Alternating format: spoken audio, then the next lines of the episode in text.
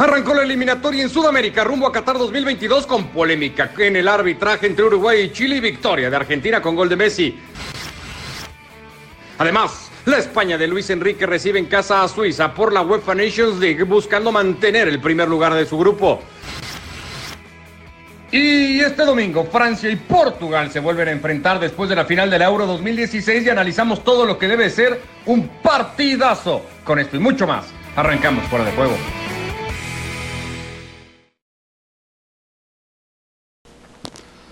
¿Qué tal? ¿Cómo les va? Bienvenidos a Fuera de Juego, edición ya de viernes en este marco de fecha FIFA para repasar mucho de lo que se ha jugado ayer con el comienzo de la eliminatoria en Conmebol, con toda la polémica que dejó el juego en Montevideo junto a Ricky, a Mario, a Barak, también lo que hizo Argentina en su presentación en casa ante Ecuador y lo que se viene también con los partidos ya a partir de este fin de semana.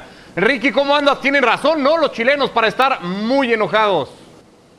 Hola, ¿qué tal? Un fuerte abrazo a todos. Sí, no, muchachos, a ver. Eh, ah, mira. Eh, ¿No te parece que cuando le pegan la mano a Cuates... Yo estoy de acuerdo no, con no, Ricky de inicio, ¿eh?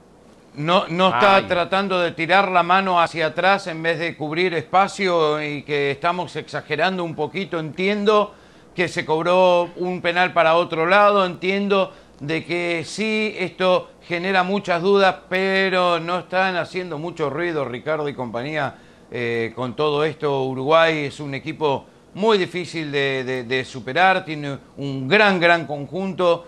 No sé, no sé, lo vamos a debatir el día de hoy.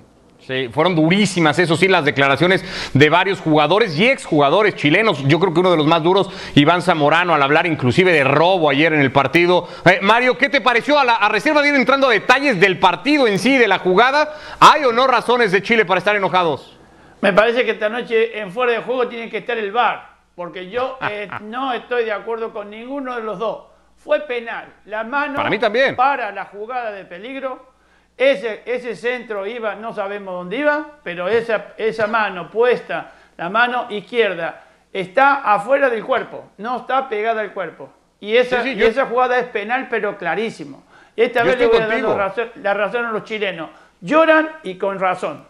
Para no, mí, yo, estoy no. contigo, Mario. Para mí es un penal eh, en toda regla, porque incluso apelado al, al nuevo reglamento. Barak y Ricky la están viendo, Ah. viendo distintas. Barak, ¿cómo andas? Buenas tardes. Muy bien, Ricardo. Saludos, Ricky y Mario. Pues sí, yo, yo tengo que, que decirles que, que me parece que están interpretando mal el reglamento. A, a- a final de cuentas, Amplía el volumen del cuerpo, Barak. No, no, a ver, yo, yo creo que Coates está en un movimiento natural. Es decir, el reglamento jamás dice que el cuerpo, eh, el resto del cuerpo tiene que estar pegado a, a- a la posición de la mano. La mano simplemente no tiene que ejercer en un movimiento antinatural mayor volumen del que le toca. Y claro, eso se presta a interpretaciones. Yo, yo soy ese el es el primer problema. crítico, soy el primer crítico, claro, de que el reglamento, antes de que ingrese el VAR, y, y siempre lo dije, y llevo años y seguiré años porque no va a cambiar, antes de meter el VAR había que hacer un reglamento que realmente fuera claro y que no dejara tanto lugar a las interpretaciones. Y aquí estamos cuatro supuestos expertos, ya vemos dos que creemos que el árbitro tiene razón y hay dos que creen que no. Y nadie de nosotros podemos decir es que nosotros tenemos la razón. Es lo que nosotros creemos. Y si haces una encuesta entre entrenadores y entre árbitros, va a pasar lo mismo. Entonces, yo, por mi interpretación del reglamento, Coates no puede hacer gran cosa para evitar la mano. Por lo tanto, Ahora- no es penal. Ahora puedo decir una cosita. Yo creo que anoche el árbitro quizás no fue el, el mejor para dirigir este partido. Y segundo, me parece que tuvo mucho miedo a cobrar ese penal.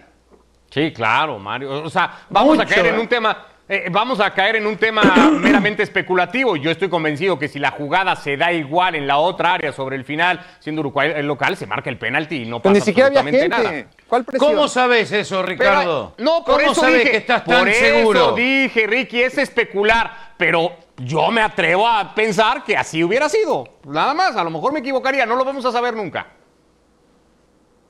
No, no lo vamos a saber nunca. El tema es que hay que analizar esta jugada y al margen de todo eso estamos Penal. viendo a un jugador que está tirando la mano para atrás para tratar de evitar el contacto. O sea, yo no estoy diciendo 100% no es penal, sino que no estoy de acuerdo con que ustedes, Mario, Ricardo y todo Chile, eh, empiecen a saltar y a volverse loco y como Zamorano que dice que fue un robo y todo, yo no la vi tan claro así como para hacer semejante escándalo y semejante exageración. Yo sí- Nada ah. más.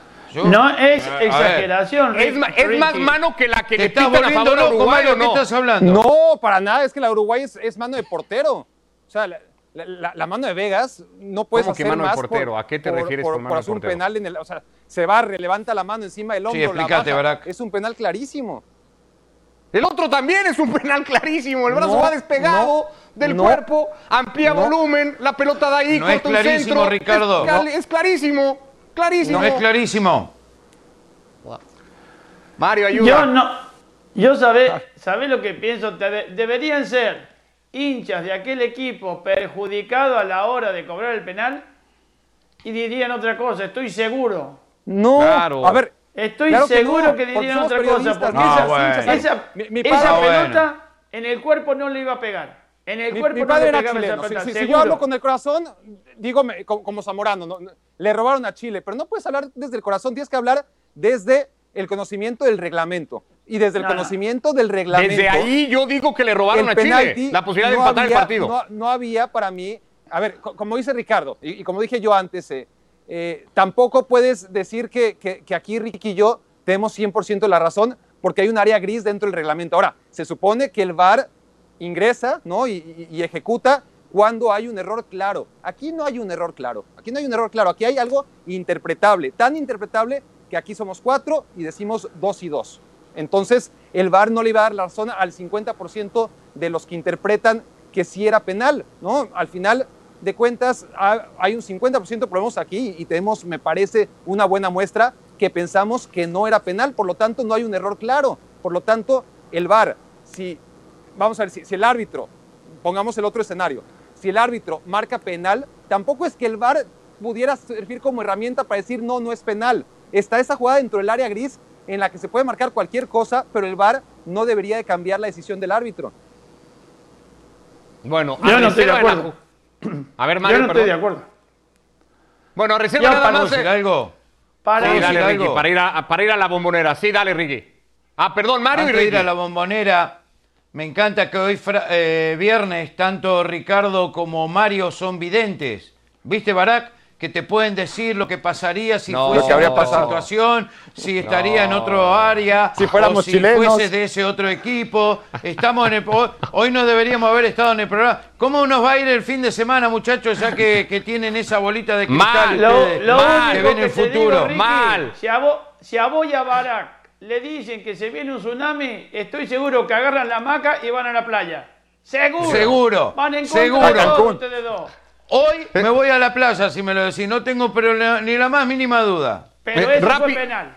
Pero Sí, ese para fue mí penal. también. Rápido, antes de empezar a hablar de lo que ha hecho o dejó de hacer, mejor dicho, y creería que va a ir por ahí lo del equipo Escalón y Barak, rápido del partido de, de Montevideo, porque da la sensación al arranque que Uruguay lo va a controlar, que Uruguay va a hacer mucho más, y resulta que Chile, con todo y las muchas ausencias que presentaba el equipo, termina haciendo partido, lo termina empatando en un muy buen gol de Alexis, y después Uruguay lo tiene que llevar al límite para rescatarlo con el gol de Maxi Gómez y- y al final toda la polémica. ¿Qué te parece en general el juego?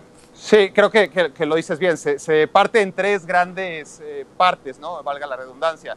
El primer tiempo que fue de Uruguay, ese remate de Valverde, y no solamente ese, ¿no? Al travesaño, sino que un dominio de Uruguay que es mejor equipo, que tiene mejores futbolistas, a pesar de no haber tenido a Cavani, a pesar de que Suárez ya no es el Suárez de antaño. Uruguay es más que Chile, ha tenido un recambio de generación que no ha podido tener Chile. Chile sigue dependiendo muchísimo de Vidal y, de Sánchez, pero Vidal y Sánchez siguen siendo figurones cuando se ponen la camiseta de su selección y siguen marcando diferencias y lo volvieron a hacer en el segundo tiempo ayer, sobre todo Alexis.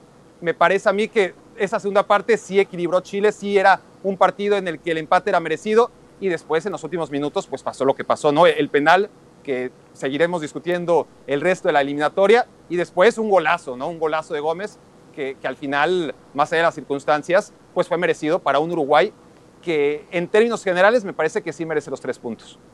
Bueno, rápido, ahora sí, antes de pasar al partido en Argentina, esta es la encuesta que tenemos, por cierto, en, en vivo, en plataformas eh, de redes sociales. ¿Fue o no robo a Chile? Sí, 44%, no, dice 56%, así que la ¿Ves? mayoría ¿Ya ves? momento ¿Ya ves? con Ricky Gracias. y con, y con Barak Eso no quiere decir que tengan razón, simplemente la mayoría vive equivocada, como ustedes. eh, Gracias. Es lo único.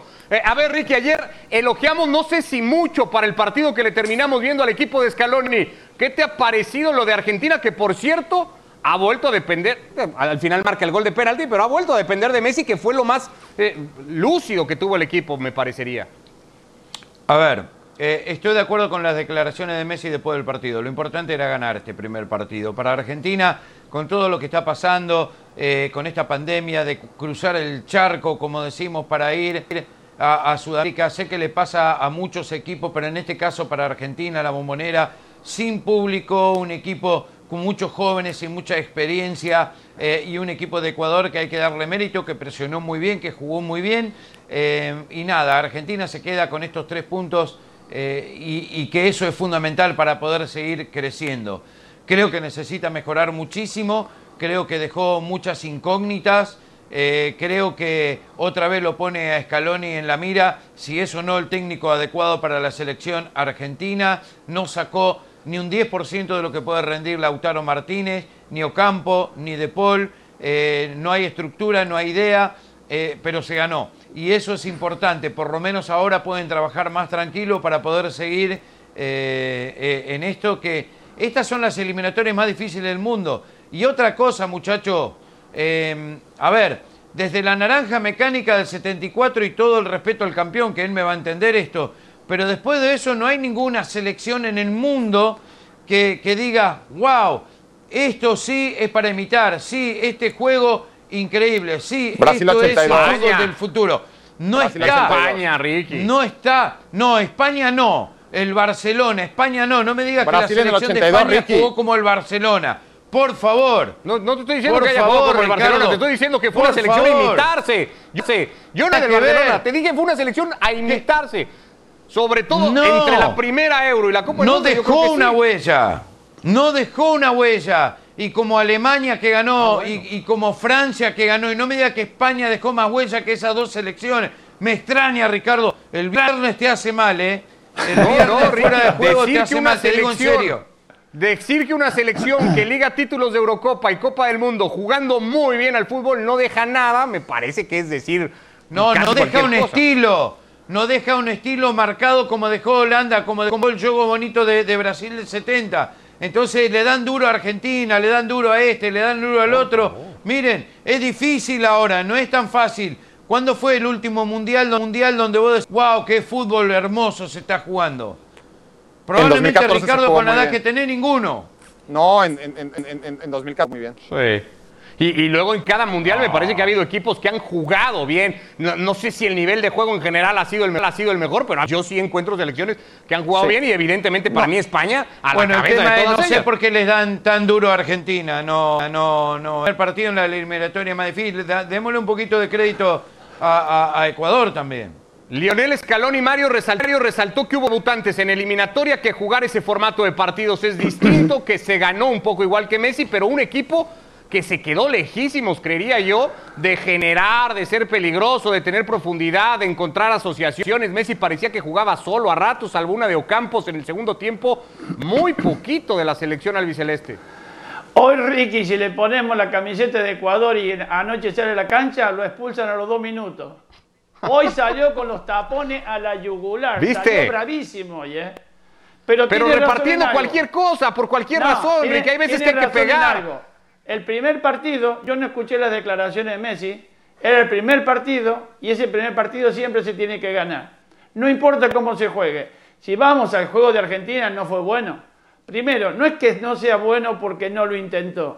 Fue- no fue bueno porque Ecuador. Al final estás de acuerdo a- conmigo. no, eh, en algunas en alguna parte, no en todas. Ecuador salió a no jugar, salió a romper, a romper juego, a intentar eh, frenar la jugada a base de faltas, y eso es lo que perjudicó un poquito el fútbol. Argentina no se tiene que preocupar de lo que pasó ayer, se tiene que preocupar por lo que tiene que mañana, como quien dice. El juego va a venir porque hay muy buenos jugadores. No. Depende totalmente de Messi. Lo de Lautaro, bueno, Lautaro ya, ya encontrará su camino. No le echemos la culpa a Scaloni. Yo tengo mucha confianza en Scaloni.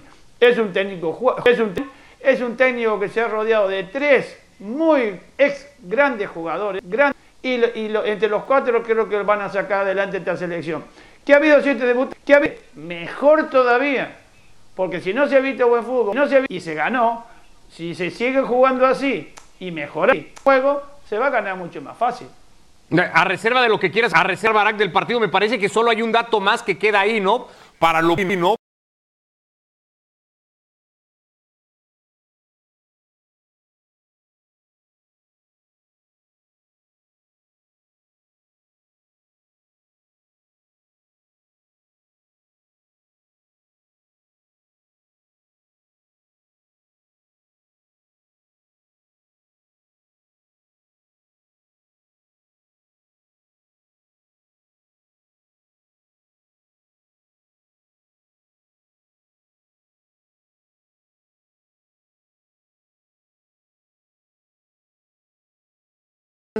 Respecto a la posibilidad de que convivan. Y, y es algo que hemos visto en la historia del fútbol muchas veces, ¿no? Qui- Quizás la última de ellas con Del Piero y Totti. Eh, pero bueno, son los dos mejores jugadores de Argentina hoy por hoy, ¿no? Barak, y- y- perdóname. Y, y es, es parte de Nosotros Scaloni. tuvimos un entrenador que tenía dos goleadores de lo mejor del mundo.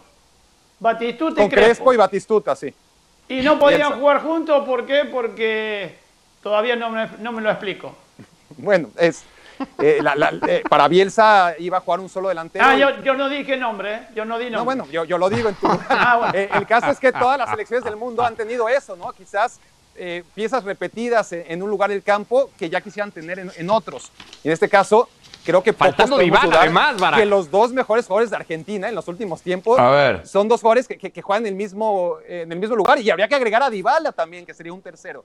Eh, pero yo soy de la idea que, parte del trabajo de Scaloni es encontrar la manera que el talento de, de- de Papu Gómez sea aprovechado. Muchachos, ustedes dicen que yo salgo con los tapones de punta, pero a ver, ust- ustedes se la buscan. Están hablando de Papu Gómez como si fuese Platini en el Es que- 82. ¿Y me vas a decir que no lo es? Eres el O sea- primero, Ricky, que ha echado por delante a Papu Gómez cada que vez que haces al Atalanta. Eres el primero Están, que lo pone están en un hablando, pedestal. están hablando de Papu Gómez como si fuese Michael Jordan en The Last Dance. A, a ver, Más o menos. a sí. ver, a ver, eh, ¿a quién sacás? Ah, bueno, ¿A claro, quién mi sacás para poner a Papu Gómez? ¿A, a- Ocampo? Ocampo la está rompiendo también. Eso es lo que hay que trabajar y ver. ¿A quién sacás? Pero díganme, ya que, que, que, que- que lo piden a Jordan del Atalanta. ¿eh? A mí me encanta el Papu Gómez. Papu. A mí Yo me encanta, pero ¿qué te crees? del Papu Gómez. ¿Qué se creen? ¿Que entra el Papu Gómez y soluciona todo? Eso es lo que están diciendo ahora, que de repente Argentina, ¡puf!, empieza a jugar como la naranja mecánica. No, no, no, los no, no. entiendo. Sí creo que un, un partido, suena no, eso. Ricky, creo que un partido como el de ayer, en donde le cuesta mucho generar, pues a lo mejor no hubiera estado mal verle algunos minutos. No sé, simplemente es eso, me llamó la atención. A ver, si tienes dos grandísimos porteros, que, que- que ha pasado muchas veces en la historia del fútbol, eh, con Alemania, por ejemplo, ahora, pues ni modo de que pongas a Ter Stegen, que, que no sería mala idea, ¿eh? De, de defensa central y hay que, tiene que jugar uno de los dos, ¿no? Entre Neuer y Ter Stegen tienes que coger a uno. En otras zonas del campo, entendiendo yo la dificultad y además admitiendo desde el primer momento mi humildad al decir, no es fácil, eh, no sé ni siquiera si realmente Tienes que buscarlo, puede ese es el trabajo del pero- entrenador. pero habría que utilizar. Busca hacerlos convivir. Gómez, porque además lleva tres años Claro. a un nivel extraordinario, siendo uno de los mejores jugadores de la Serie A y siendo sin duda el segundo mejor futbolista argentino del momento, y, y no de ahora, sino desde hace tiempo. Eh, yo también creo. Eh, Bueno, Barak, Luego, Icardi, Icardi era goleador en Italia y eso era raro. Y sin embargo en la selección argentina tuvo cinco minutos y lo rajaron. Sí. Es decir, Siempre hay también. lo- el problema de Argentina es que tenés muchos jugadores. Hay, mo- hay momentos muy buenos que están pasando, pero es que tampoco por esos momentos los tenés que poner por obligación. El técnico tiene que pensar en el equipo y no en la individualidad de cada uno. Pero es que hay algunos que han mantenido el nivel y creo que Papu Gómez, Mario, tanto tiempo que deberías de pensar que es un futbolista Sí, que perfecto, algo te pero ¿qué puede le vas ayudar. a sacar? ¿Lo vas a sacar a Messi? Yo creo que pueden jugar No juntos. sé. Yo creo que pueden jugar juntos. Dos buenos jugadores O sea, inteligentes. tampoco es que ayer el partido de Messi sea así de uno de esos que te echa que te tira de espaldas. A lo mejor sí lo podías haber sacado a Messi. No sé. Todavía no me dijeron a quién sacan. ¿Por quién juega? bueno. Todavía no lo dijeron. Contra Ecuador puedes sacar a Cuña. Saca a Cuña, no pasa nada. Mete a Papu. Ah, sí, no pasa nada. Como el Papu Gómez va a defender como defiende a Cuña. Bueno, ya lo dije yo, no va a ser fácil, pero tendrán que poder sacar más, que para eso están. O sea, quería, que- querías que te No. dijera Barack un nombre para que le dijeras no. Lo único que querías era decirle no a Barack. a- a Papu cosa. Gómez y a Messi en el campo. Sacalo a Otamendi. Decí Otamendi, Barak. Decí No. que saque a Otamendi y ponga al No, Papu. por- es más o menos lo Por mismo. mí que saquen a Armani. Solo querías que Bueno, ahí dijera un nombre, Ricky, para que le dijeras que no. En fin, el otro partido. Luego dicen que la fecha FIFA no da tema, ¿no? Acá llevamos en dos partidos y no logramos si- siquiera seguir para adelante. El otro partido terminó en empate a dos entre Paraguay y Perú. Increíble la manera en cómo a Paraguay se lo terminaron empatando. Eh, bastante Increíble, muerto debe de haberse hizo de- de- del juego. Hablemos de Brasil. Había muchas dudas de si Brasil iba a arrancar hoy con Neymar. Se ha confirmado la titularidad del futbolista Barak del Paris Saint-Germain, más allá de todas las molestias de espalda que ayer lo hacían perderse el entrenamiento. Una selección, la brasileña, que lleva dominando esta durísima eliminatoria para Copa del Mundo, pero que no sé si va a partir igual, pese al título último de Copa América, como la gran candidata para terminar primera. Sí, a ver, sí es la gran candidata, eh, pero, pero dejó muchas dudas. Primero en la Copa América, más allá de ganarla y de que nadie puede decir que, que no la ganó con merecimiento, pero ya no era el Brasil sólido que vimos en todo el camino a Rusia, inclusive en Rusia, más allá de ese partido contra Bélgica, que si se acuerdan es el único partido que pierde Brasil en años, ¿no? tomando en cuenta eliminatorios, amistosos, y además es un partido en el que Brasil es mejor que Bélgica y bueno, lo acaba perdiendo. Gana la Copa América sufriendo y luego se relaja, creo que es natural. Al menos esa lectura podemos tener de, de los partidos que siguieron en el resto de 2019. Brasil empieza a perder encuentros que antes no perdía y bueno, eh, ahora es una incógnita como lo es todo, ¿no? Después de no haber visto fútbol sudamericano a nivel de selecciones durante todo 2020. Aún así, por la cantidad de buenos futbolistas que tiene, más allá de que hay zonas del campo en los que no ha encontrado relevo generacional, lateral derecho, por ejemplo, Brasil es de sobra el favorito, porque además tiene un gran entrenador. Chite ha demostrado por activa y por pasiva que es un señor entrenador y es algo que no tuvo Brasil durante muchos años. Con todo y eso, sí dependió, por ejemplo, de que Dani Alves Ricky fuera en la última Copa América su mejor futbolista. Creo que sin discusión Sí. de por medio.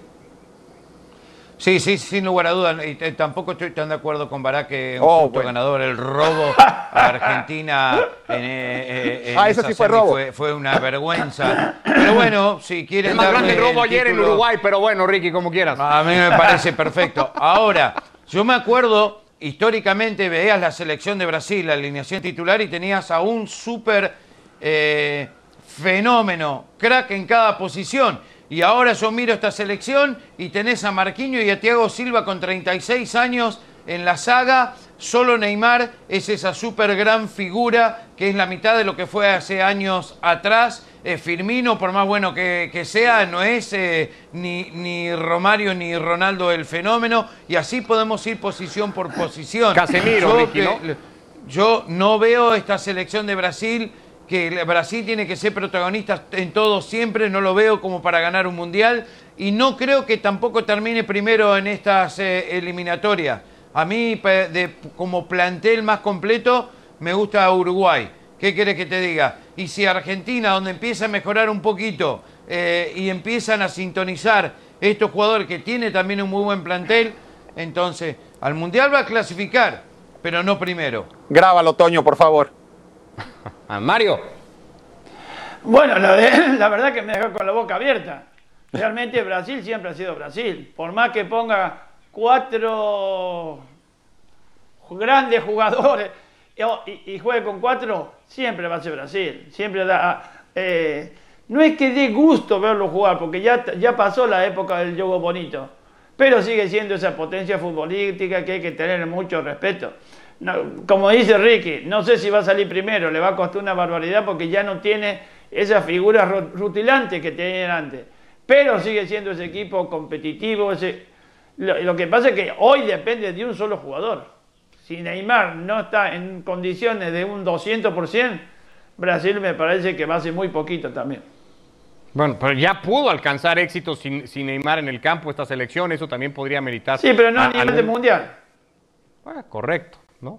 En fin, eso La es lo que depara a la eliminatoria en Conmebol en esta primera fecha. Acá estaremos el lunes para seguir hablando de eso. Vamos a pasar a algunos de los partidos ya de, de, UEFA Nations League. Creo que el más llamativo de todos, la reedición de la última final de Eurocopa, esa de 2016, que medía a franceses y a portugueses. Este es el frente a frente en todas las competiciones, muy de cara hacia la selección gala que viene de golear, es cierto, en un partido atípico con muchísimas condiciones las que presentaba Ucrania, ante una Portugal que si se queda uno, Ricky, con las sensaciones del segundo tiempo ante España, por más bonito que haya jugado el equipo de Luis Enrique la primera parte, te da para pensar que Portugal está para cosas muy interesantes. Sí, para mí probablemente podríamos decir las dos mejores selecciones de Europa en este momento. Eh, Desde hace rato. Puede ser, puede ser. Eh, Francia tiene, tiene tanto, tanto, tanto para elegir que es una locura. Pueden formar tres selecciones y, y y, y, competir los primeros puestos. Y sin Benzema las tres, que eso es lo que es una locura. Y, y, y, es tan profundo este equipo que, que, mete miedo. Pero por el otro lado tenés a Cristiano, tenés a Joao Félix y tenés a otros eh, jugadores jóvenes mezclados con veteranos, con un técnico que hace mucho que está con ellos, que saben que no tienen que jugar al fútbol bonito. Después, después cuando termine el programa me expliquen qué dejó Portugal en el 2016 como campeón de la Euro, ya que ustedes saben de estilo de fútbol que dejan los campeones y selecciones. No, no pero nadie habló de Portugal, yo nada más te debatí ¿saben de España. Qué?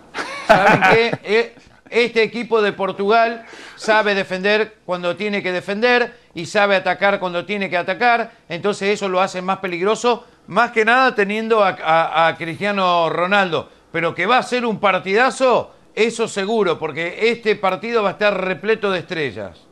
Te, te, te, oí coincidir, Barak, las dos mejores decías desde hace rato en Europa. Sí, sí, sí. Si bien el que hayan llegado a la, a la final de la Eurocopa tuvo circunstancias como que Francia era local, como que Portugal llegó de rebote y realmente de una manera casi, podemos decir, por la puerta atrás, sobre todo en la fase de grupos. A partir de ahí se consolidaron, ¿no? Y, y Francia regresó dos años después más fuerte y ganó el Mundial. Y la selección de Portugal no solamente ganó la Eurocopa, sino que ganó la Nations League. Y es un equipo que, que, que, ya era muy difícil de vencer desde antes de que fuera un equipo campeón y ahora con un equipo campeón se siente y ejerce como el mejor de Europa, lo hace a su manera, ¿no? no, tiene un talento increíble que, que, no utiliza, que no explota en toda su dimensión, pero le funciona, ¿no? Si, si tienes jugadores del talento de, bueno, ya, ya, no, ya hablemos de Cristiano Ronaldo, que, que, que, no tenía gran compañía durante mucho tiempo, ¿no? Pero Bernardo Silva, el caso de Bruno Fernández, el caso de Joao Félix, eh, atrás un equipo que mantiene solidez, solidez y que además ahora tiene futbolistas jóvenes que ya están tocando la puerta para por fin dar el recambio a una saga que ya es vetusta. Y, ahí está Díaz eh, en el Manchester City para comprobarlo. Y Rui Patricio es el portero menos valorado del planeta para mí, es un muy buen portero, muy fiable, muy difícil que cometa errores. La verdad, y, y bueno, y los laterales que me dices, con, con todas las opciones que tiene, Guerreiro, Cancelo, compañía, eh, Rubén Neves, en medio campo, uno de los mejores del mundo también, pocos lo dicen. Eh, es un equipazo Portugal. Otra cosa es que juegue a, a, lo que juega y juega a ganar. Al final de cuentas, es un equipo sumamente rentable, espectacular, nada, nada de eso, pero rentable el que más. Sí, estilos muy, muy dispares, Mario, si se quiere, mucho sí, más eh, bonito diferente. el francés, pero eso no le quita nada a Portugal. No, no, ni mucho menos. Lo que pasa es que Portugal es más directo. A Portugal no le gusta el, juego bonito, es un, equipo que mientras más lejos la pelota esté del arco de ellos, mucho mejor, no van a tener problemas defensores en reventarla. Si tiene que pasar la mitad de la cancha por arriba, la van a pasar tranquilamente y no van a tener vergüenza. En cambio, Francia no. Francia es totalmente diferente, le gusta jugar al pie, le gusta mantener la pelota, llegar al área contraria con, con toques. En cambio, Portugal no. Portugal es dos o tres toques, cerquita del área, Cristiano le va a pegar. No sé si son las dos mejores. No me quiero engañar ni, ni, ni, ni hacerle caso a, lo, a, los que saben mucho, caso de Barack o Ricky. Pero todavía, todavía los quiero ver. Esto recién empieza. Ya veremos. ¿Quién es mejor en Europa? lo que continúa. Vamos no, a, ver, ver ¿quién es mejor? Mañana juegan Bélgica e Inglaterra, que son, me parece a mí, la 3 y la 4. Es una gran, es un, una gran selección la de Bélgica. Uy, España Inglaterra no está camino a hacerlo. No me vengan con, con Inglaterra. Está, oh, ah, bueno, Ricky, todos los años lo mismo. Ricky, a mí me gusta, a mí me gusta también. Y ve lo que Compraron un mundial. A nivel juventud no hay nada, nunca hubo algo como lo que tiene ahora Inglaterra. Sí, a mí me gusta también, me ilusiona por lo menos. Te digo una cosa, si España el otro día contra Portugal hubiera tenido un delantero bueno, se come tres Portugal. En el primer bueno, ¿Sabes qué dijo Pero Luis Enrique tiene. de cara al partido contra Suiza? Mario, prefiero lo que tengo a un delantero que me haga 30 goles, pero que me condicione el sistema de mi equipo. Dice Luis Enrique que no necesita ese, ese matón de área que, que le haga goles, Mario. Ricardo. Y claro, ¿qué va? Con el diario del lunes cualquiera tonterías. Miren la bolita de cristal y digan no como a Barak y a mí nos va a ir este fin de semana. Mal, ya que te ven va a más llover. allá ustedes. Te va a llover. Vos no vas a fin poder salir de semana, casa, que viene el futuro. La vas a pasar Anda. mal, Ricky, todo el fin de semana. Gracias, Ricky, Chao. Mario Barak. Chao. Que les vaya Chao. muy, muy bien. Muy mal, iba a decir.